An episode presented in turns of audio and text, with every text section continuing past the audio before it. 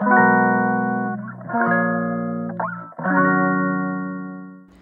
いマールのラジオマールです。えー、今日は、えー、10月13日木曜日ですね。はい。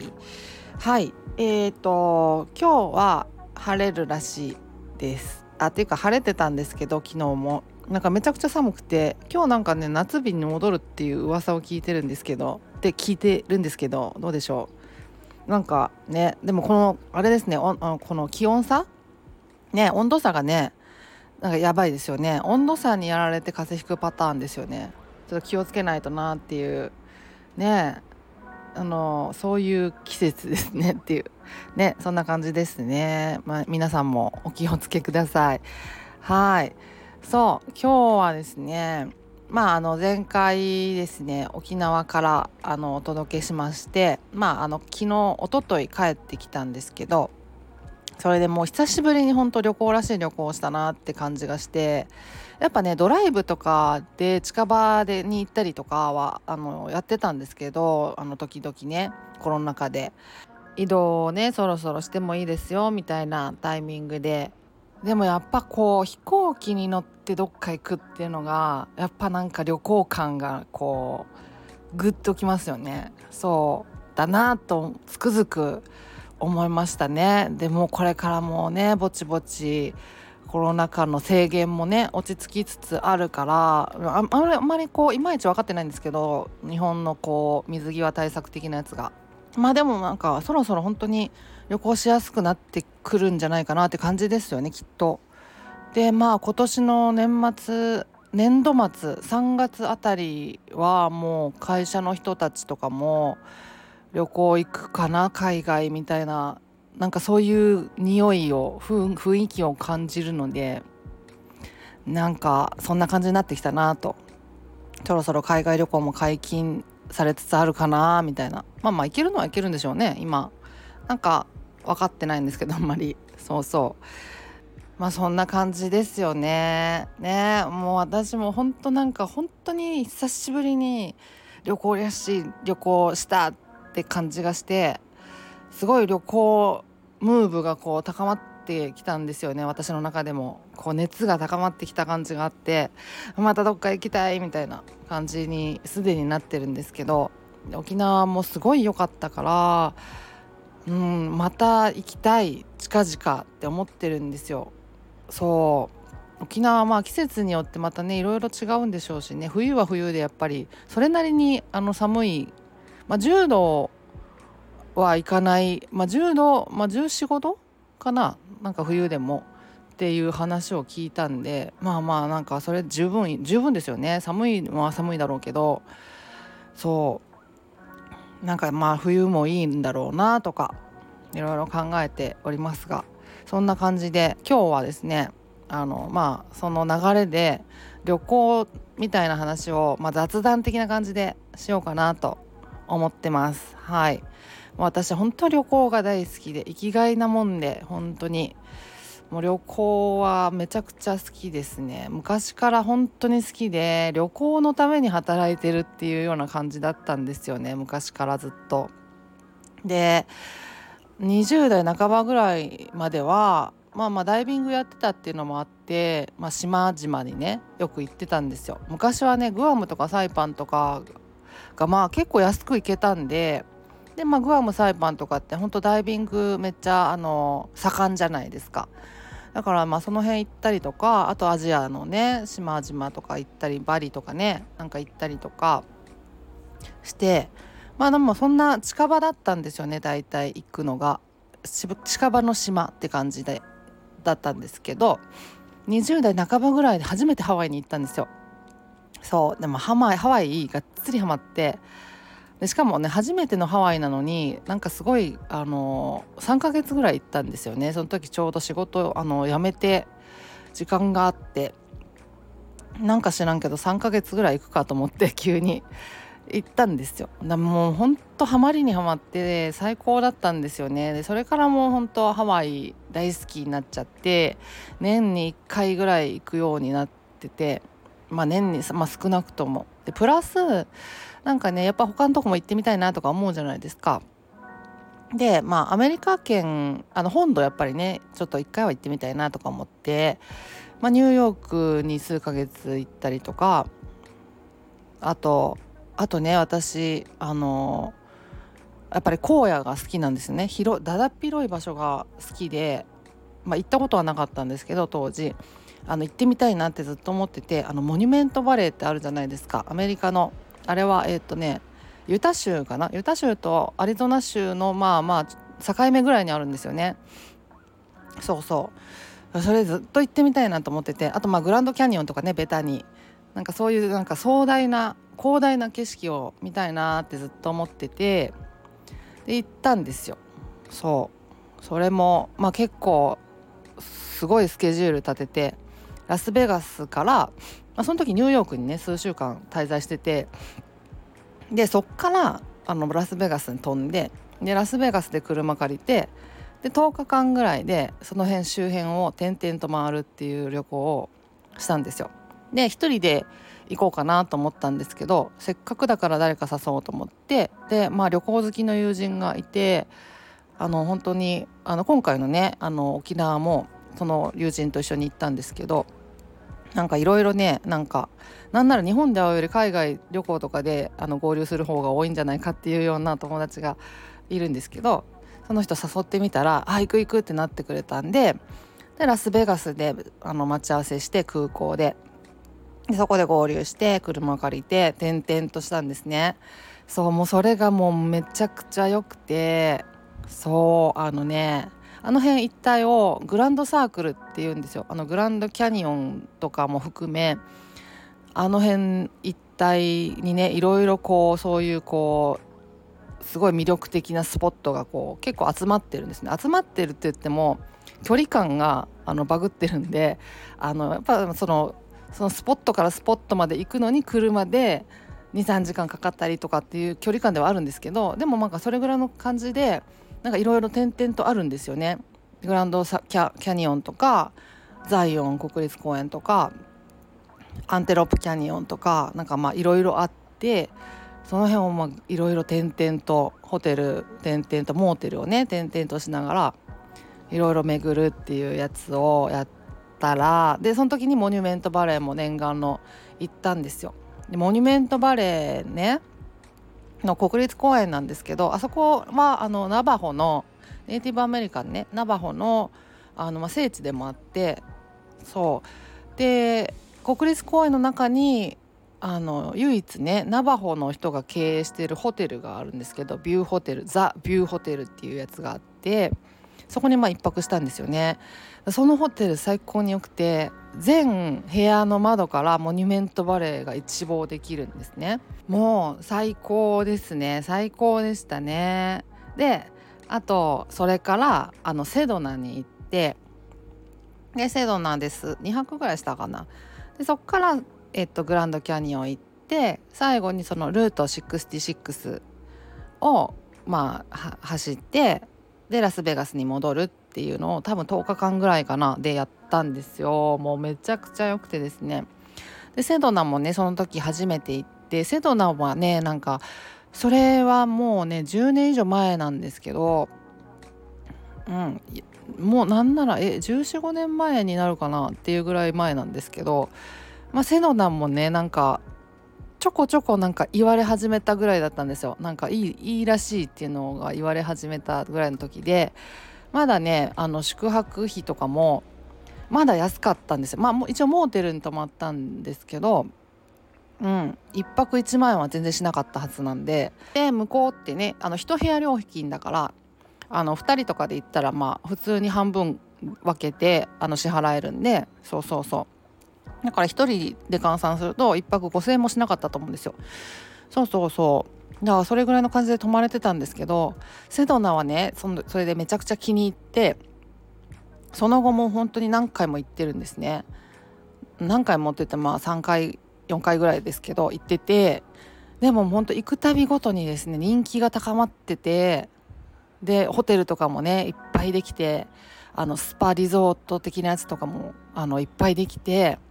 本当高級リゾート地どんどんもともとそんな感じではあったんですけどどんどんそれがもうなんかすごくなってて今はもうほんと1泊1万円で泊まれるようなところなんてもう全然ないと思いますもう。うん、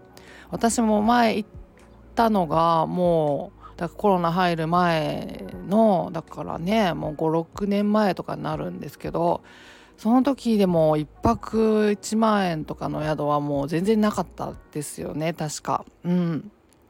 どんどんこう人気も高まり値段も上がってる感じでしたけどまあでもめちゃくちゃいいとこでした。セドナ本当にあのパワースポットって言われますけどめっちゃパワーでした。本当パワーって感じでした。うん。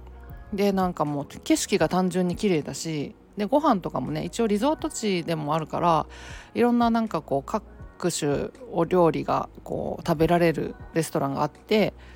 そう美味しかったしねレベルも高かったし。うん。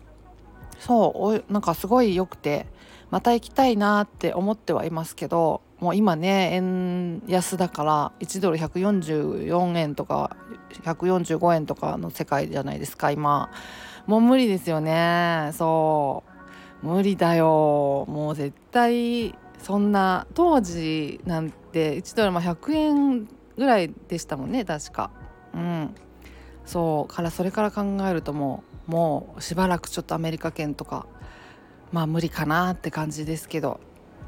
そうまあそれな感じですねでまああのその辺ネイティブアメリカンアリゾナとかねあのナバホとかの居住区があったりとかするんであのネイティブアメリカンの人たちが住んでるあの地域とかもいっぱいあるんですよね。そうでいろいろ訪ねたりとかもして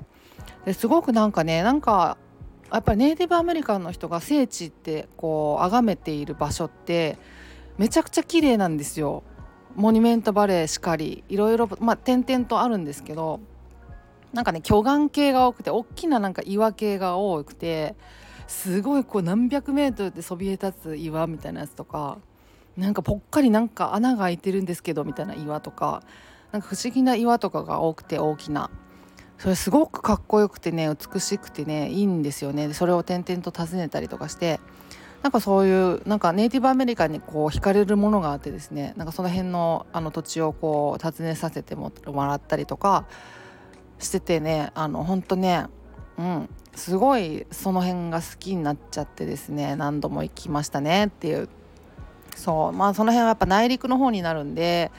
まあだから結構過酷な過酷っていうかまあまあ面倒くさいんですよ行くのも。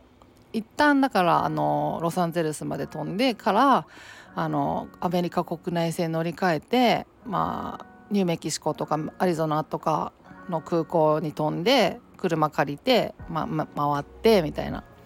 まあ、そんな感じだからまあまあこう移動が過酷だったりするんですけど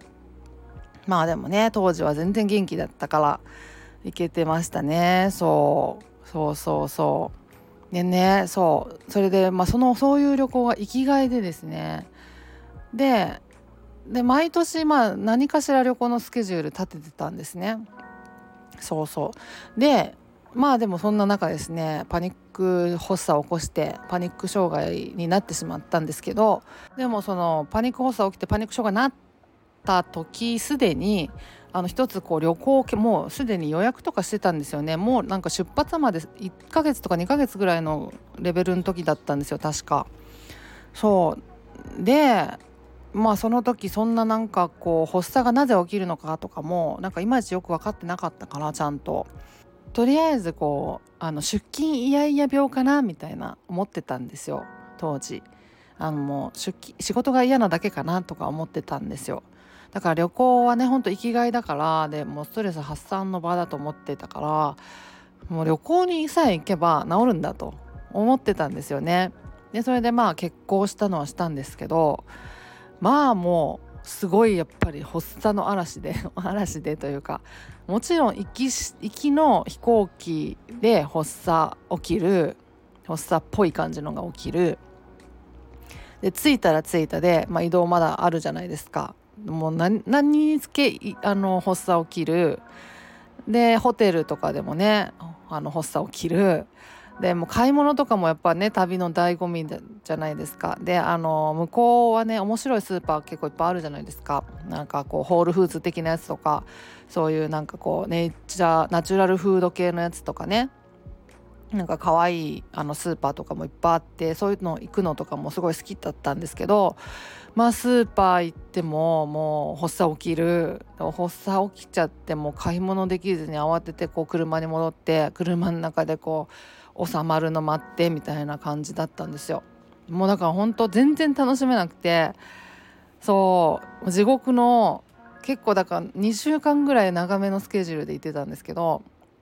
いやもう地獄の2週間みたいな感じで。でしかもめちゃくちゃショックでやっぱり。うん生きがいのはずだったのに旅行さえ行けば治ると思ってたのにその旅行ですら発作がこんなにも出るって